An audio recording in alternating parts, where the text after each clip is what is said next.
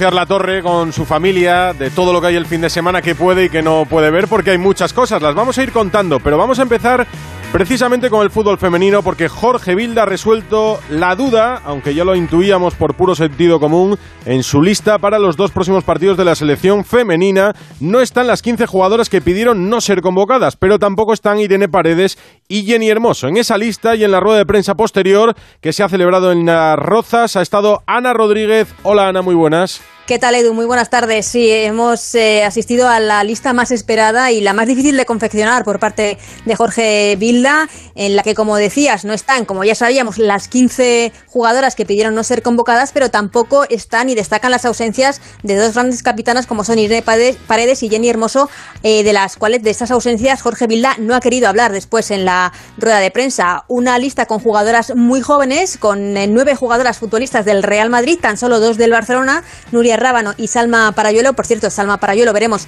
si está en la concentración del próximo lunes porque el Barça ha informado de que tiene una serie de molestias musculares y un Jorge Vilda que después en rueda de prensa se ha mostrado, podríamos decir, eh, serio, firme y hasta por momentos desafiante, eh, muy respaldado por parte de la federación. Había muchísimos seleccionadores de categorías inferiores de la federación como puedan ser Luis de la Fuente, Santi Denia o Julen Guerrero arropando a Jorge Vilda, el seleccionador femenino, en esa rueda de prensa. Vilda ha vuelto a repetir que se siente dolido, que no le desea a nadie pasar por lo que él está pasando, que estamos ante un ridículo mundial que se podía haber evitado si las jugadoras hubiesen hablado con él cara a cara. Invita a esas jugadoras a que sean valientes y a que hablen y a que digan lo que quieren porque él aún no lo sabe. Dice que en la Europa los resultados él es el máximo responsable, pero no el culpable y que la solución a este problema son las 23 jugadoras que ha convocado, que se siente con fuerza para hacer un equipo nuevo para el que pide ya paciencia y tiempo. Y tengo fuerza para crear un nuevo equipo, para tener una selección que todo el mundo estemos orgullosos y además para, para competir. Ahora vendrán las exigencias de los resultados, tenemos que dar tiempo tenemos que dar tiempo. Escucho a Bilda, Ana, y escucho su rueda de prensa esta tarde en Las Rozas, y lo que no veo es autocrítica. Me falta la autocrítica del seleccionador. Sí, eh, la verdad es que además se le ha preguntado por los resultados de la Eurocopa y ha sido muy claro al decir que evidentemente es el máximo responsable, pero palabras textuales ha dicho máximo responsable, pero el culpable lo dudo. Incluso ha hablado de errores eh, eh, individuales en, los partidos de la Eurocopa que achaca a que algunas jugadoras en, en el estado anímico no estaba al 100% para jugar un campeonato como el que se estaba disputando en esos momentos. Y después, eh, la federación ha escenificado un apoyo total a Bilda, como dices, con seleccionadores presentes como Luis de la Fuente, como Julen Guerrero, como Santidenia, mucha gente de la federación. Pero ¿tú crees que esto acaba aquí? ¿La federación va a mantener a Bilda hasta el próximo Mundial si la situación con estas 15 jugadoras más Alesia Putellas no se reconduce? Es que, eh, como digo, si alguien tenía alguna duda del apoyo de Rubiales a, a Jorge Vilda, hoy desde luego se, nos han quitado esas dudas porque, como decías, la, escenificación ha sido brutal. El apoyo de Jorge Vilda por parte de miembros de la federación ha sido espectacular en esa rueda de prensa. Eh, él ha dicho lo del formar y hacer un equipo nuevo. El hecho de no llevar ni a Jenny Hermoso ni a Irene Paredes ha sido como borrón y cuenta nueva. Empiezo de cero creo un equipo, un vestuario nuevo en el que quiero, no quiero elementos tóxicos eh, para mí, mm. pido tiempo y paciencia, pero veremos si esto es de cara a los amistosos que se van a jugar en estos días o de cara ya a un mundial, porque eso son palabras mayores, un mundial con España, pero sin jugadoras como puedan ser Alexia Putellas, Jenny Hermoso, Irene Paredes o Aitana Bonmatí, eso son ya mm, palabras mayores. Pues así se ha resuelto una de las polémicas de los últimos días, aunque esto todavía puede dar muchas vueltas antes del mundial que jugará la selección absoluta femenina. Gracias, Ana. Un abrazo para todos. Me contaba Rafa Fernández además que hay varias jugadoras de las que mandaron el mail y pidieron no ser convocadas, que están tratando con un psicólogo eh, toda la situación vivida en las últimas semanas la situación que viven con la federación y con el seleccionador Jorge Vilda, que por cierto ha hecho dos cambios en esa lista. Entran Andrea Sánchez Falcón y Lucía Rodríguez y se caen Salma Parayuelo y Seila García. Y después de la semana que hemos tenido con partidos internacionales, vuelve la jornada de liga en primera división, jornada 7 y se abre en San Mamés con el Atlético Almería, Luis Fernando Baranda, Bilbao, última hora del choque, muy buenas. Muy buenas, Edu, granamente yo creo que el que se va a vivir, por lo menos en los aledaños de San Mamés, se ve muchísima gente, viernes 9 de la noche, llovió ayer torrencialmente, lo ha hecho esta mañana, pero se ha parado, con lo cual no hay ninguna excusa para no acudir a, presenciar un partido donde el Atlético, recordemos, se encuentra en posición de Liga de Campeones. Jugará evidentemente el jugador de moda del fútbol español, Nico Williams, enfrente a una Unión Deportiva Almería con tres derrotas de forma de manera consecutiva y con una defensa de cinco, quizá el empate le valga a Rubí. Pitará eh, Pulido Santana en el bar, González al cuadrado. González González. Eso es San Mamés. En segunda, a las nueve va a comenzar también el Tenerife Real Sporting. El fútbol regresa en primera. Mañana se retoma la jornada con cuatro partidos. Lo vamos a contar en Radio Estadio con Edu García desde las tres y media. El Barça juega mañana a las nueve en Mallorca y Xavi Hernández, que tiene una larga lista de lesionados, ha hablado esta tarde en la ciudad esportiva. Joan Gamper, Alfredo Martínez, muy buenas. Hola, muy buenas tardes. Hasta cinco bajas. Bellerina, última hora en los entrenamientos del equipo local. Araujo de larga duración. Koundé, atención a la noticia con Koundé, que ya aparece en los entrenamientos sobre el césped y está intentando llegar al partido frente al Real Madrid, mm. pero de momento junto con Memphis Depay y De Jong no han entrado en la convocatoria, que es la noticia de última hora, en la que hay 21 jugadores y en la que, atención, hay un nombre propio que llama por encima de todos. Al margen de la recuperación de Sergi Roberto, que entra en la convocatoria está Marc Casado.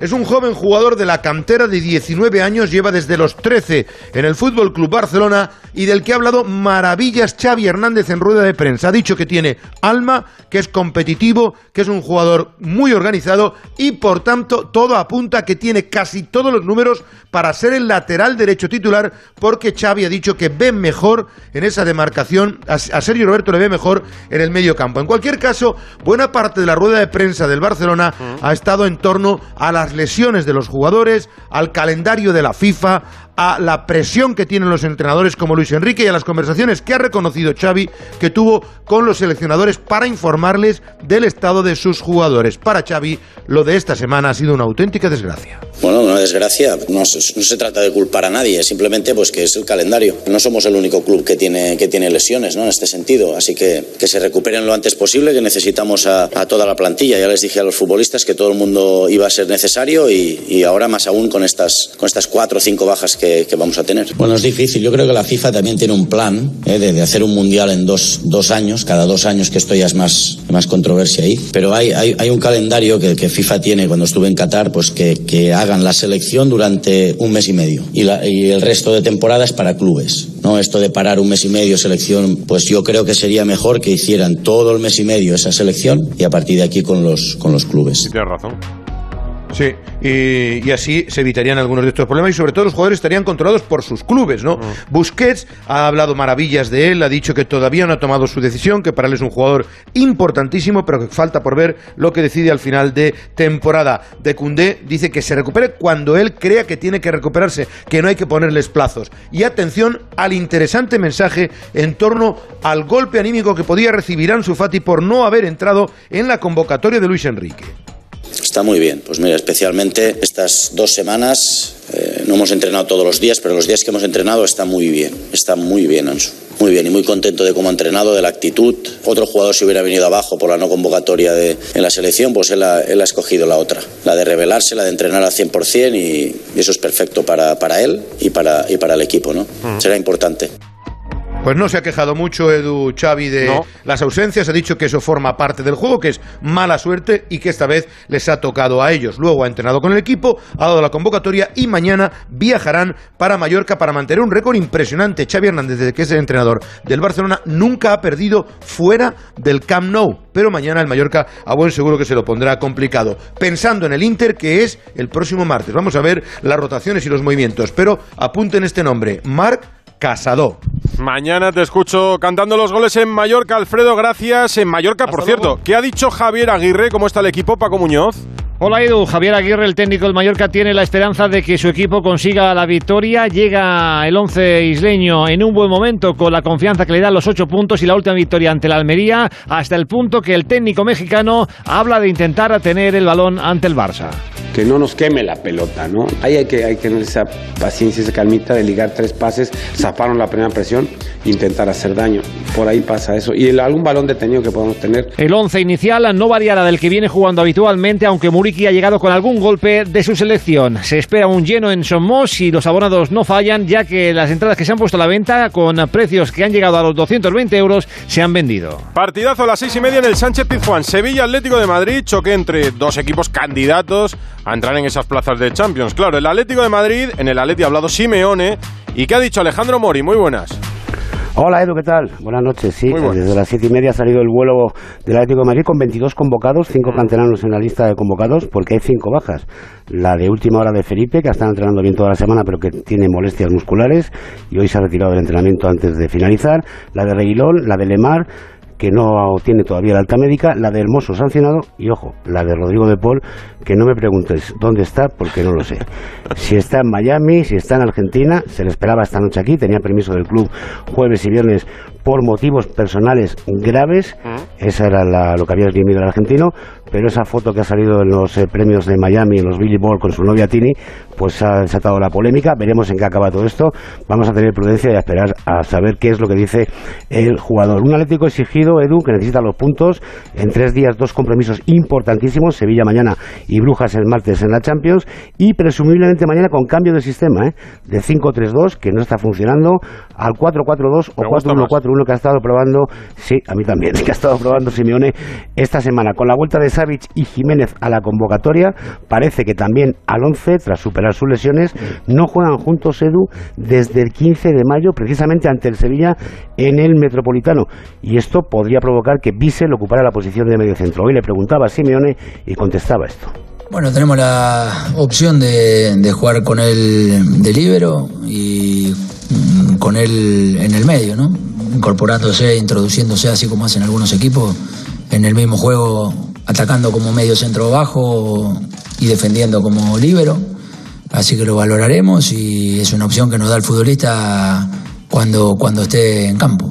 Esto en el Atleti, el Sevilla con Julen Lopetegui discutido, Carlos Hidalgo. ¿Qué tal? Buenas tardes. El Sevilla afronta el partido ante el Atlético de Madrid eh, con la espada de Damocles sobre Julen Lopetegui, que solo ha conseguido una victoria en ocho partidos oficiales. Isco y Jordán, que andaban algo tocados, están trabajando bien y habrá que ver cómo han llegado los internacionales, sobre todo los argentinos, que fueron los últimos en llegar y los que más kilómetros llevan. De hecho, Acuña es duda para este encuentro ante un rival muy duro, Lopetegui. El Atlético de Madrid es un equipo con una plantilla diseñada para ganar la Champions, una plantilla extraordinaria, con un entrenador fuera eh, de toda duda eh, en cuanto a la influencia y al... Sevilla Atlético de Madrid y el domingo se va a cerrar con el Real Madrid en el Bernabéu ante Osasuna. Hoy ha hablado Fede Valverde, el uruguayo ha sido el jugador del mes nombrado por su afición. ¿Cuánto valdría ahora mismo Valverde, Pereiro? Hola, Edu, ¿qué tal? Muy buenas. Eh, bueno, pues no sabría decirte cuál es el valor del futbolista. Eh, a día de hoy completamente incalculable, eh, tanto a nivel deportivo para Carlo Ancelotti como a nivel de mercado, porque ya sabes que se rechazaron 100 millones y yo no sé si ahora se aceptarían 300. Y es una manera de hablar porque ahora mismo no está en venta, por mucho dinero que le den al Madrid mientras no se pague la cláusula de mil millones que vale, no lo va a soltar nunca. Ese es Fede Valverde, ahora mismo en el Real Madrid y es el futbolista del mes en la liga del mes de septiembre y le escuchamos hablar en los medios del club. Cada uno de los jugadores que está en el medio del Madrid tiene unas cualidades eh, buenas, eh, únicas y diferentes entre nosotros.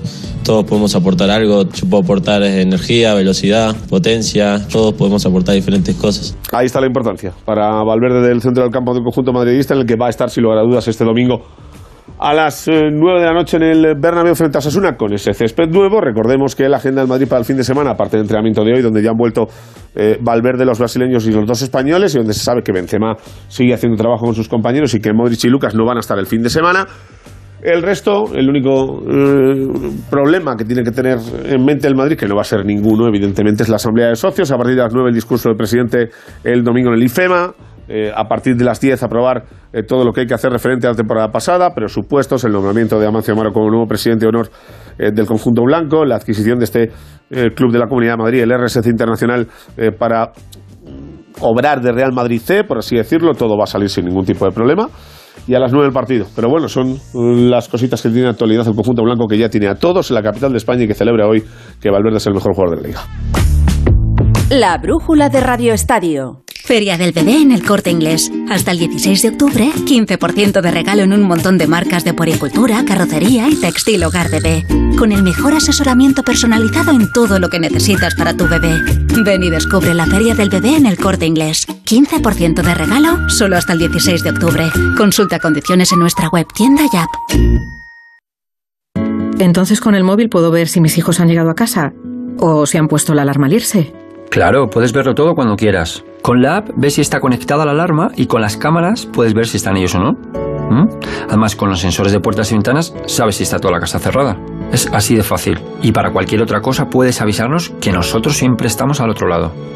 Protege tu hogar frente a robos y ocupaciones con la alarma de Securitas Direct. Llama ahora al 900-272-272. Fin de semana con Fórmula 1 y cada fin de semana de Gran Premio, un consejo para nosotros de Jacobo Vega. Coordinación, rapidez, destreza, conocimiento. En un equipo de Fórmula 1, pilotos, técnicos, todos los integrantes tienen que ofrecer su mejor versión para conseguir un resultado perfecto. Igual que ellos, en Viajes al Corte Inglés encontrarás un equipo totalmente implicado y que te conoce para ofrecerte el viaje que tanto necesitas, ese que te permite coger aire y reiniciar, porque a veces solo hace falta escaparse unos días para relajarse, reiniciar y recuperar tu mejor versión. Por ejemplo, yendo a ese museo al que siempre quisiste ir, disfrutando de ese parque temático o de ese crucero que tanta ilusión te hace, sujetando una copa mientras contemplas cómo se oculta el sol tras las montañas o escapándote ese puente que tanto tiempo has estado esperando. Recupera tu mejor versión reservando desde solo 15 euros con Viajes el Corte Inglés el viaje que mejor se adapta a ti. Tendrás hasta un 30% de descuento y sin gastos de cancelación. Consulta las condiciones en Viajes el Corte Inglés y si encuentras un precio mejor, te lo igualan. Reiníciate. Fórmula 1 en Singapur, ahora contamos lo deportivo porque Verstappen puede proclamarse ya campeón del mundo y Alonso se convertirá en el piloto con más participaciones en grandes premios de la historia. Y ahora con Hyundai, la marca con tecnología híbrida, nos vamos al Mundial de Rallys, Pipo López. Hola Edu, Elfin Evans encabeza la clasificación de un emocionante rally de Nueva Zelanda que en su primera etapa ha vivido cinco cambios de líder y en la que han acabado cuatro pilotos separados por siete segundos. En realidad el más rápido en los tramos fue Octanac, pero una penalización posterior por exceso de uso del sistema eléctrico la ha relegado a la segunda posición. Tercero Sebastián Oyer, que también fue líder pero rompió el alerón y perdió esa privilegiada posición que está a 6,7 y cuarto Cale Robampera, el hombre que puede coronarse campeón este fin de semana si gana, que está a 7,2 segundos. Está a punto de comenzar la segunda jornada y llueve a mares en Nueva Zelanda, por lo cual puede ocurrir cualquier cosa en este emocionante rally de las antípodas. En Hyundai hemos cumplido 30 años y para celebrarlo contigo hemos lanzado la edición especial i30N Line 30 aniversario, con toda la deportividad que buscas a un precio increíble. Disfruta de estos 30 años juntos y hazte notar con tu i30N Line 30 aniversario. Voy a Valencia porque desde hoy el nuevo Mestalla ya es estadio oficial de la candidatura España-Portugal 2030, Víctor Yuk. ¿Qué tal? Muy buenas. Sí, porque esta mañana la Federación Valenciana de Fútbol presentaba toda la documentación en la Federación Española y del Ayuntamiento de Valencia, del Valencia Club de Fútbol, toda la documentación necesaria para que Valencia ya sea a partir de hoy oficialmente una de las candidatas a ser sede en el Mundial 2030 de España y Portugal. Lo más importante en esa documentación estaba el compromiso del Valencia Club de Fútbol de construir un estadio de 60.000 espectadores netos, que es lo que pide la FIFA para que puedan jugarse en ese estadio partidos de cuartos de final, en este caso evidentemente también de la fase de grupos. Al margen de eso, te cuento que el Valencia ha trabajado esta mañana en la ciudad deportiva de Paterna, dos días del partido contra el Español, con la única baja de cara a este encuentro del norteamericano Yunus Musa por lesión. 9 menos 10, 8 menos 10 en Canarias. Sigue Onda Cero.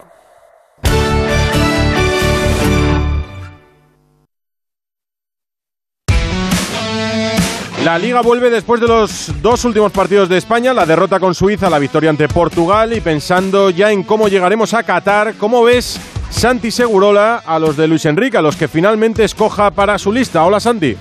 Buenas tardes, Edu. Sinceramente tengo más dudas de las que tenía hace seis meses. Está bien que España haya ganado en Portugal, que lo haya hecho en un partido muy trabajado, malo durante una hora, con razones para el optimismo en la media hora final, pero yo tengo la sensación de que el equipo está menos cuajado ahora de lo que estaba a media mitad de la temporada anterior. ¿Por qué? No lo sé, pero hay posiciones que para mí no están resueltas ahora mismo. Todas las eh, posiciones en el fútbol son importantes, pero los dos centrales y los dos extremos a mí me dejan muchas dudas. Fue una buena noticia que apareciera Nico Williams, pero también hay que decir que poner demasiadas expectativas en un crío de 20 años que apenas tiene 20 partidos en primera me parece excesivo. Creo que es un equipo que quiero pensar en Luis Enrique va a tener que decidir muchas más cosas de las que yo creo que iba a decidir antes de estos dos encuentros. Y sería muy conveniente la recuperación del aporte, me parece fundamental a la vista de la debilidad de los centrales. Creo que sería muy importante que Gerard Moreno llegara en buenas condiciones al Mundial eh, lo de Oyarzábal me parece, me cuesta pensarlo porque después de siete meses sin jugar va a ser complicado. Pero si me dicen, si me preguntan, ¿tienes más confianza en esta selección ahora o hace seis meses? Yo tengo un poco menos de confianza. Dicho esto, creo que Luis Enrique ha hecho un gran trabajo, que es el seleccionador adecuado y que venimos de épocas tan malas que ya pensar que esto nos puede ir bien y que puede esta generación joven puede mejorar ya me parece genial. Y habrá que cruzar los dedos para que no haya lesionados en un mes de octubre cargadísimo de partidos antes del Mundial. Es una incógnita pensar cómo van a competir jugadores a los que cualquier tipo de lesión, por leve que sea, puede privarles de esa cita, porque no hay margen antes de Qatar. Más noticias, apuntes sobre fútbol este viernes, Andrés Aránguez.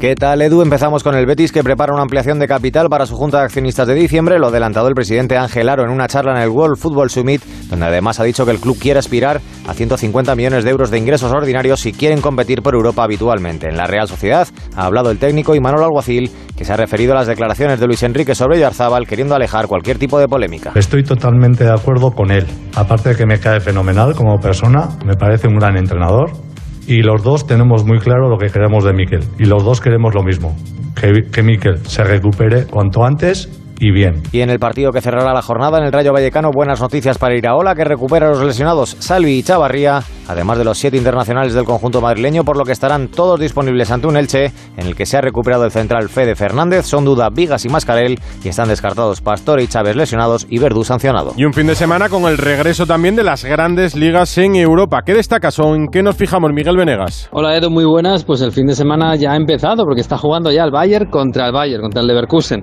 Desde las ocho y media ha vuelto el equipo de Nagelsmann en la Bundesliga, ya sabes que no es líder, tiene que remontar todavía. Eh, mañana hay una bonita jornada. En Italia hay tres partidos interesantes, Napoli-Torino a las 3, a las 6 Inter-Roma y a las 9 menos cuarto el campeón de Milan visita al Empoli y en la Premier la verdad es que el fin de semana viene muy bien. Para empezar mañana a la una y media del mediodía tenemos North London Derby, Arsenal contra Tottenham. El Arsenal además es el líder.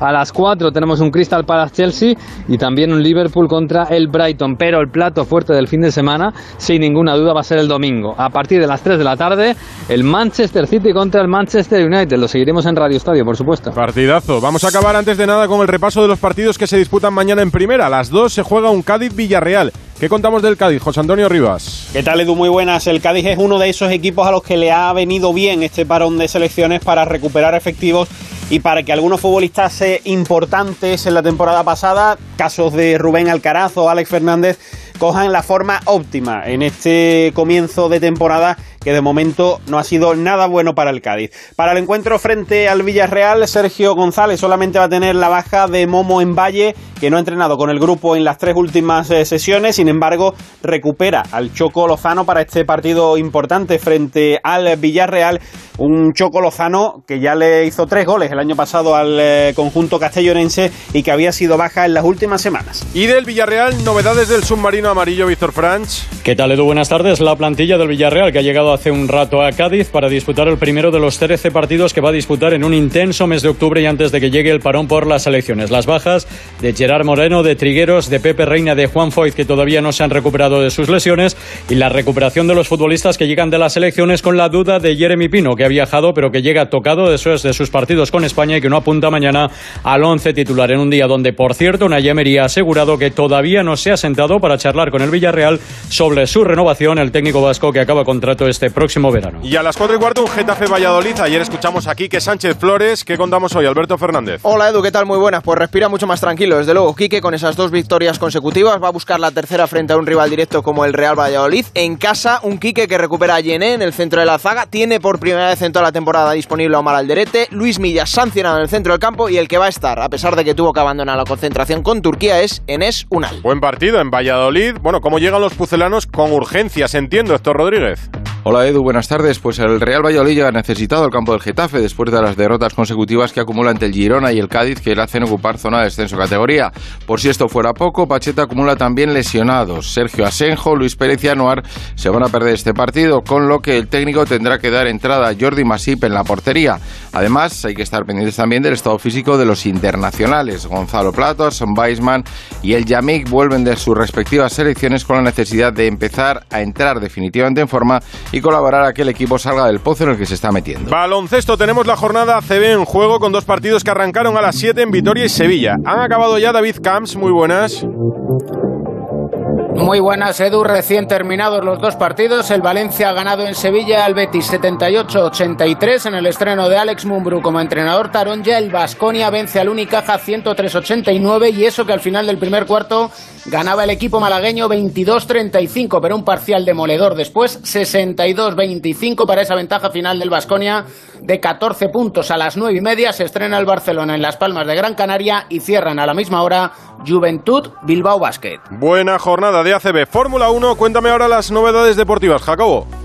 Hola Pidal, buenas noticias desde Singapur, donde Carlos Sainz ha sido el piloto más rápido en la primera jornada de entrenamientos llevada a cabo en el circuito urbano de Marina Bay. El piloto español terminó por delante de su compañero de equipo Charles Leclerc y de George Russell, que cerró el top 3. Los hombres de Ferrari están poniendo todo de su parte para tratar de retrasar el alirón de Max Verstappen, que como venimos contando, tiene en esta cita la primera ocasión de dejar sentenciado su segundo mundial de Fórmula 1. El holandés terminó en cuarto lugar y mañana seguro que estará luchando por la pole, aunque ahora parezca que la ventaja está un poco más del lado de Ferrari. Fernando Alonso acabó en el octavo mejor tiempo y con buenas sensaciones en un circuito en el que siempre se encuentra muy a gusto, donde ha ganado en dos ocasiones y donde ha conseguido además otros tres podios en las 11 veces que ha competido en este trazado. Sí, John Ball para la torre, que va a haber Fórmula 1. Bueno, no sé si la verá. Tiene motociclismo, tienes motociclismo, hay gran premio en Tailandia, hoy entrenamientos libres. Chechu Lázaro. ¿Qué tal, Edu? Decía ayer Mar Márquez que tocaba perfil bajo este fin de semana y exactamente ha durado ese perfil un entrenamiento libre. Y es que esta mañana el piloto español marcaba el mejor tiempo en el FP1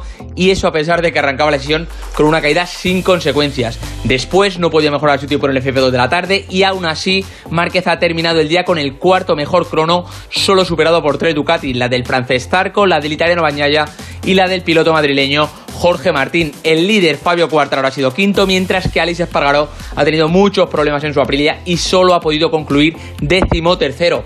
En Moto 2 el mejor tiempo ha sido para el británico Dixon y en Moto 3 para el japonés Sasaki. Esta madrugada arranca ya la segunda jornada de entrenamientos en Tailandia, las cuales de las categorías pequeñas desde las 7 y 35 de la mañana y las de MotoGP que arrancarán a partir de las 10 y 5. A ver, los entrenamientos te los puedes ahorrar, Rafa. La carrera, pues ya ves, MotoGP a las 10 de la mañana, hombre, Moto 3 es a las 7. Ese madrugón te lo ahorras. Mira, no. La Fórmula a ahorrar, 1 a las 2 de la tarde. Yo ya solo madrugo cuando tengo que cantar el gallo, ¿sabes? Aparte me gusta más la Fórmula 1 que, que la- ¿Que las que el motos? motociclismo, mucho más. Pues a la hora de comer vas a tener la Fórmula 1 y te la vamos a contar en Radio Estadio. Y te voy a cerrar con una de tenis, porque el lunes va a haber un dato histórico que además mm, yo creo que no habíamos tenido nunca en España. Rafa Plaza, el primero y el segundo van a ser españoles en la nueva lista que sacará la ATP en el ranking.